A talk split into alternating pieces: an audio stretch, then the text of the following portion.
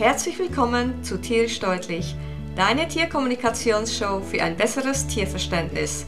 Mein Name ist Paloma Berci, seit 2001 professionelle Tierkommunikatorin und du findest mich auf universellekommunikation.com.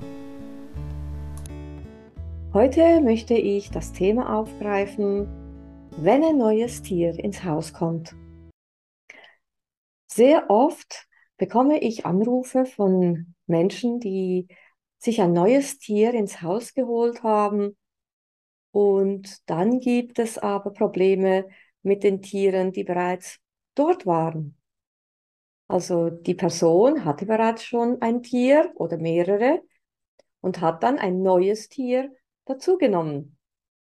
Und dann gab es Probleme. Also zuerst einmal möchte ich sagen, es wäre einfacher gewesen, wenn man zuerst das Gespräch geführt hätte. Also bevor man ein neues Tier ins Haus holt, dass man zuerst ein Gespräch führt mit den bereits vorhandenen Tieren. Denn die können einem dann sagen, ja, das ist okay, wenn ein neues Tier ins Haus kommt oder nein, ich möchte kein neues Tier hier haben. Und ich denke, die Tiere haben genauso das Recht, ihre Meinung auszudrücken wie ein Tier, äh, wie ein Mensch. Also das heißt, wenn mehrere Menschen zusammenleben, das jetzt ein Pärchen ist oder eine Familie und jemand hätte gern ein neues Tier im Haus, dann sollten auch also alle Menschen in dem Sinn einverstanden sein, dass da ein neues Tier kommt oder vielleicht sogar ein erstes Tier ins Haus kommt. Wenn jetzt aber auch noch Tiere in der Familie sind, dann sollten auch alle Tiere damit einverstanden sein. Schließlich waren sie vorher dort, schließlich waren sie oder sind sie Teil der Familie. Oder wenigstens sagen das die meisten Menschen, dass ihre Tiere Teil der Familie sind. Na dann bindet sie doch auch ein in solchen, äh, in solchen Entscheidungen. Ganz, ganz wichtig, dass auch die Tiere mit eingebunden werden, wenn es darum geht, ein neues Tier in die Familie zu holen. Denn, ja, sind wir mal ehrlich, die, die mit dem neuen Tier zusammenleben müssen, sind auch die Tiere, die schon da sind. Und einfach zu sagen, ja, die müssen sich halt arrangieren, hm, finde ich ehrlich gesagt nicht gerade sehr, ja, nicht gerade sehr, wie soll ich jetzt das ausdrücken, rücksichtsvoll. Denn wie würdest du dich denn eigentlich fühlen, wenn jetzt zum Beispiel dein Partner nach Hause kommt und sagt, ach guck, das ist mein Buddy sowieso und der wohnt jetzt bei uns. Äh, wie bitte? Ja, der wohnt ab heute bei uns, der zieht bei uns ein. Also nicht vorübergehend für ein paar Tage, der zieht bei uns ein, der lebt ab jetzt mit uns. Hm. Wie würdest du dich denn da fühlen? wenn dein Partner jetzt einfach sagen würde, du musst dich jetzt einfach arrangieren, das klappt schon. Ihr kommt sicher gut aus miteinander, ich kenne dich, ich kenne meinen Buddy und ich weiß, dass ihr auskommen könnt, wenn ihr wollt. Äh, wie bitte? Nein, so funktioniert es nicht. Bei uns Menschen, das, das, wir würden uns das überhaupt nicht trauen. Wir würden überhaupt nicht auf die Idee kommen, irgend sowas durchzuziehen. Aber bei den Tieren machen wir es. Da ist es das Normalste der Welt. Ach, ich hätte doch gerne eine neue Katze oder ich hätte doch gerne noch einen neuen Hund oder die eine Katze ist überfahren worden. Naja, ich will nicht, dass meine Katze allein ist. Dann äh, ich bringe einfach eine neue Katze.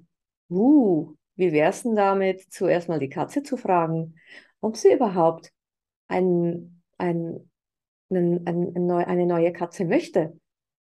Oder ob sie vielleicht doch nicht lieber alleine bleiben würde. Ich hatte schon Fälle, wo die Katzen zum Beispiel mir gesagt haben, also der hätte jetzt nicht kommen müssen. Nee, den möchte, den mag ich nicht. Ich möchte alleine sein. Tiere, die zum Beispiel von anderen Tieren ähm, gepiesackt worden sind und dann das Tier, das, das, das, äh, das andere Tier gepiesackt hat, stirbt. Sehr oft möchten diese Tiere dann nicht unbedingt einen neuen Buddy haben, weil sie dann endlich sagen, na, jetzt bin ich mal alleine, jetzt habe ich meine Ruhe und jetzt möchte ich auch meine Ruhe haben. Vielleicht zu einem späteren Zeitpunkt sieht das dann wieder anders aus. Deshalb ist die Tierkommunikation so wichtig. Es ist so wichtig, dass wir mit unseren Tieren kommunizieren. Und wenn du im Hintergrund wieder dieses Grummeln hörst, das ist Miro, der da neben mir liegt und äh, sich einfach gemütlich gemacht hat. Und er grummelt immer so, wenn es ihm wohl ist.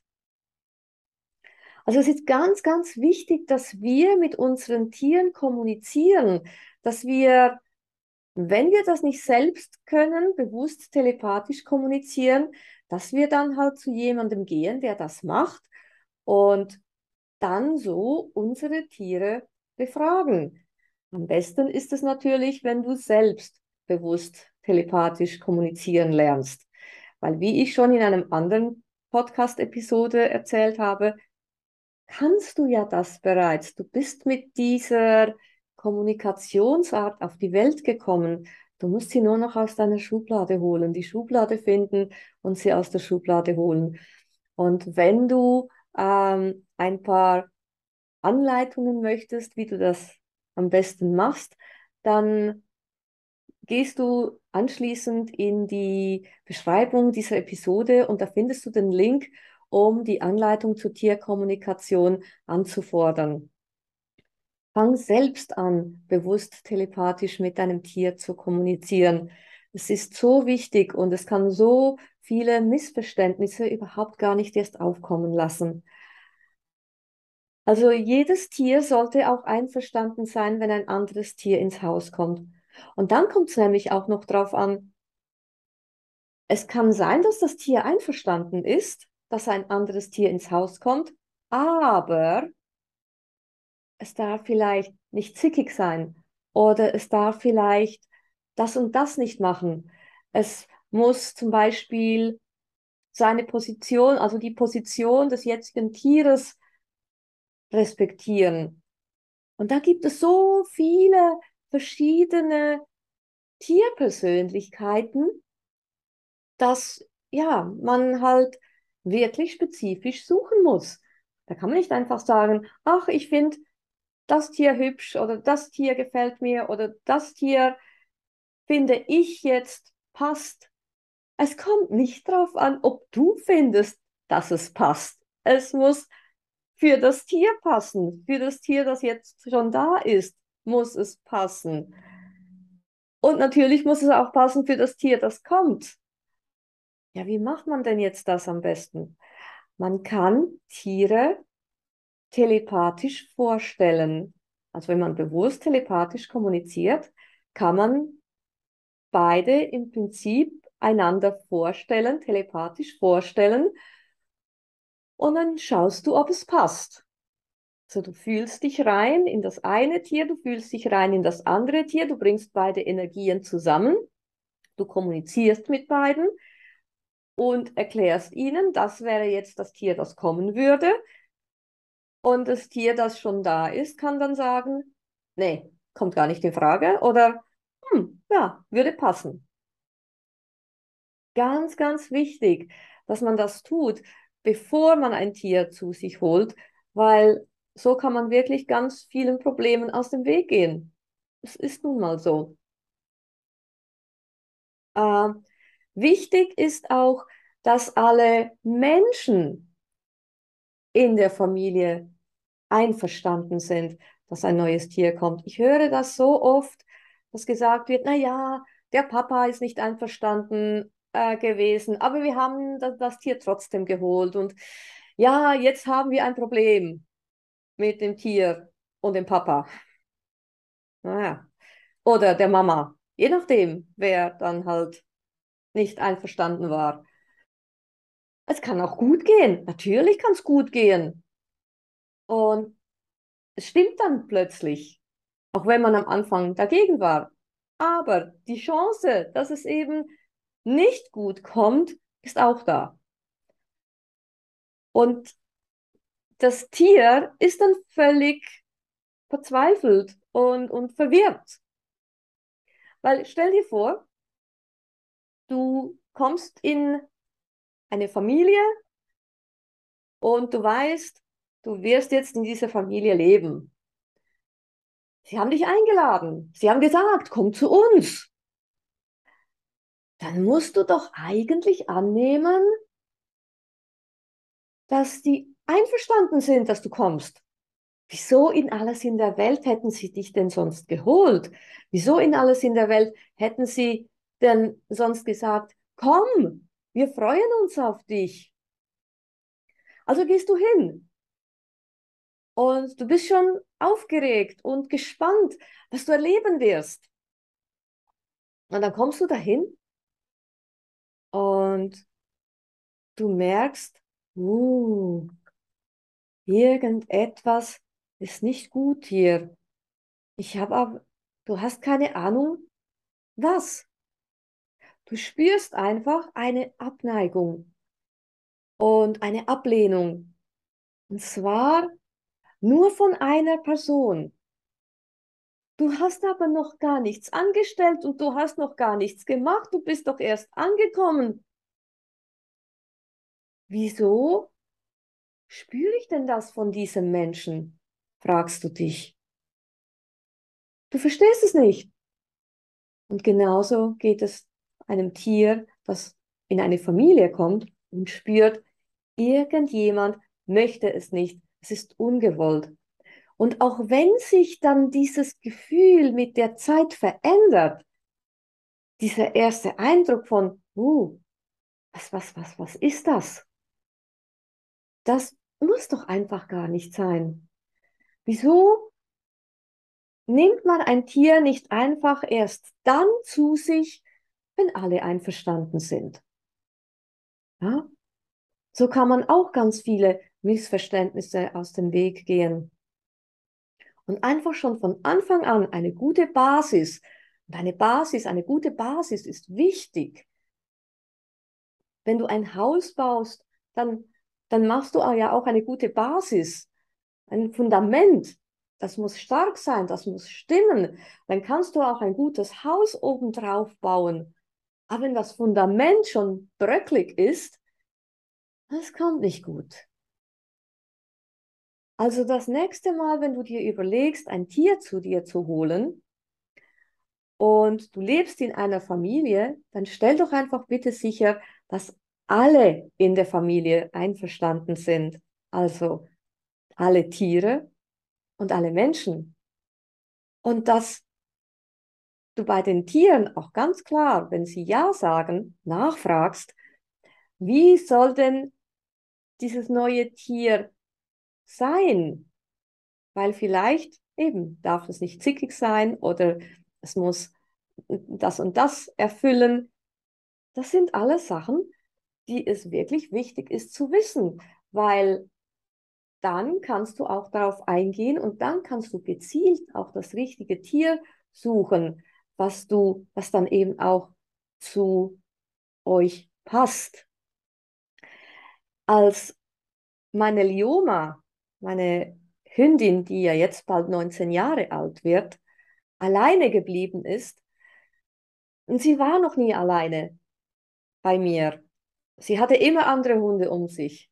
Ich habe sie gefragt, ähm, wie wäre es dann mit einem neuen Kumpel? Und sie hat dann so gemeint, na, mh, hm, ich möchte zuerst ein bisschen alleine sein. Aber ich habe gemerkt, dieses Alleine sein, ja, war nicht wirklich so ihres. Ähm, irgendwie, ja, habe ich gemerkt, irgendwas fehlt. Also habe ich wieder mit ihr gesprochen. Habe gesagt, wie wär's denn mit einem Kumpel? Ja, doch. Also nach einer Zeit hat sie dann gesagt, doch, das wäre gut. Und ich habe mir dann natürlich gedacht, ich habe gedacht, okay, dass, ähm, naja, sie war damals, jetzt ist sie 18, 17, sie war 16. Als Nebo gegangen ist, war sie 16. Und ich habe mir so für mich gedacht, ja, also zu einem 16-jährigen Hund, da muss ich irgendein ein, ein Tier nehmen, einen Hund nehmen, der auch schon etwas in die Jahre gekommen ist, so, so ab fünf, sechs Jahre, acht, zehn Jahre wäre vielleicht sogar noch besser. Ich suche mir doch so einen Hund und habe angefangen, wirklich äh, seinen Hund zu suchen.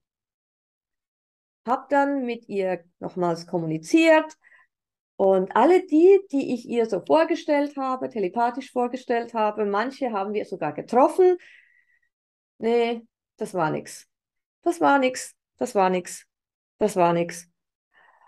Und ich habe dann gemerkt, auf den Spaziergängen, wenn wir andere Hunde getroffen haben, dann war sie mega freundlich und völlig, äh, sie hat sich so benommen wie ein junger Hund, wenn wir junge Hunde getroffen haben.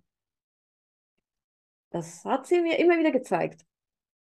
Und ich hatte tatsächlich am Anfang Mühe mit der Idee, dass ich einen jungen Hund zu mir nehmen soll.